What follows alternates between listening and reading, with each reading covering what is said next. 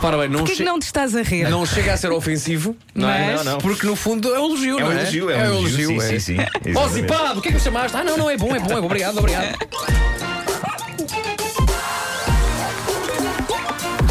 O homem que mordeu o cão.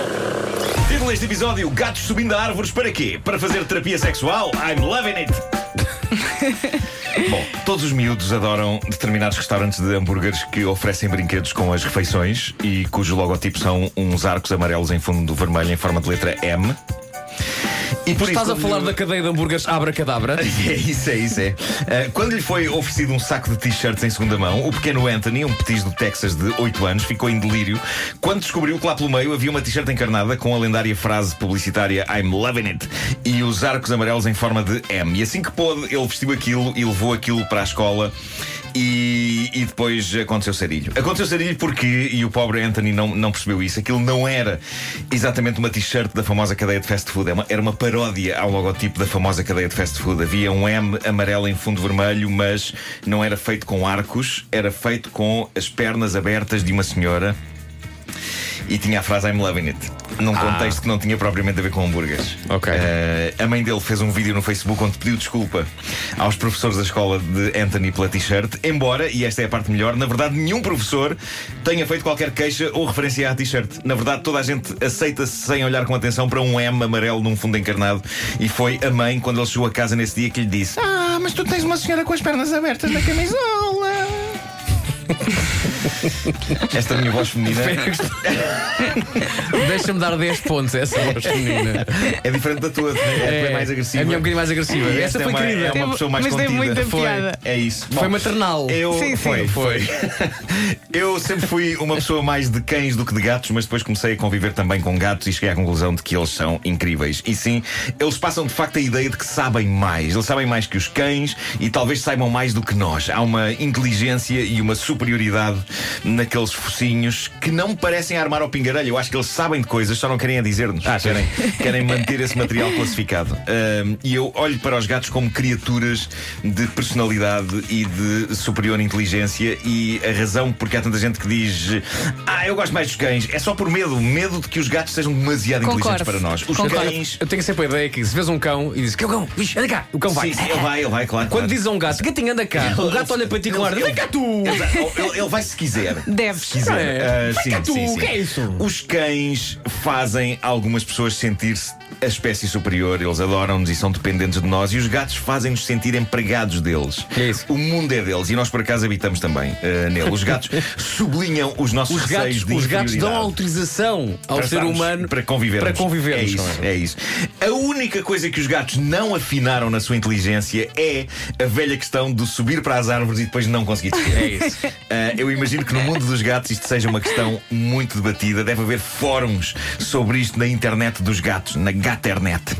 Ah, eu, eu acho que cada gato que sobe para o topo de uma árvore, eu acho que sobe a pensar: "Ah, agora é que vai ser, eu vou ser o Albert Einstein dos gatos, vou ser eu que vou subir e perceber como é que diacho se desce. Sou eu que vou ficar para a história e é de mim que vou fazer estátuas. E, e lá vai mais um, e quando chega lá acima conclui: ah, não dá, não dá. Ou Não então consigo." é o único momento em Não que não consigo. pensa, não é? Eh, Da vida toda. Epá, não sei, mas é uma coisa estranha. É uma coisa estranha. E lá vêm os bombeiros salvar mais um gato que subiu e não consegue descer. Isto que aconteceu agora em Inglaterra, num sítio chamado Wilslow, foi fascinante. Havia um gato no topo de uma árvore há três dias e era uma árvore grande, mesmo alta. O pobre gato subiu e lá. Mas espera, o gato teve três dias no eh, topo da árvore? Teve três dias no, no topo da árvore. Cá embaixo havia pessoas a, a procurá-lo. Finalmente localizaram-no e eh, veio uma organização de apoio animal subir à árvore e conseguiram tirá-lo de lá. E cá embaixo a dona ficou super feliz e o gato foi posto no colo dela. E um minuto depois saltou do colo dela e subiu ao topo da torre.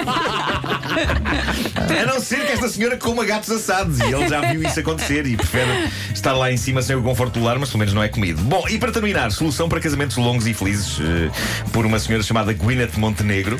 39 anos de idade, Eh, em tempos ela foi acompanhante de luxo e hoje é terapeuta sexual. Olha, E, e ela está a dar polémica lá na sua Austrália natal porque disse recentemente que casamentos em crise podem ser resolvidos bastante Como? para isso que eh, na altura desse contrato que é o casamento seja incluída uma cláusula de traição. Uh, ela, ela diz que um clássico problema nos casais é quando a chama começa a apagar-se e as pessoas começam a ficar irritadas e frustradas uma com a outra, o que gera um efeito bola de neve que leva ao dramático fim do casamento. O que ela diz é que, com esta cláusula de traição, se um dos elementos do casal estiver a sentir fortemente a falta de ação íntima, pode, com plena transparência e conhecimento do outro, ter relações com outra pessoa por fora, só para satisfazer essa lacuna. Lacuna matata. Uh, e, não Bem. E, e depois, já contentes e satisfeitos, podem voltar para o cônjuge e prosseguir uma bonita vida a dois.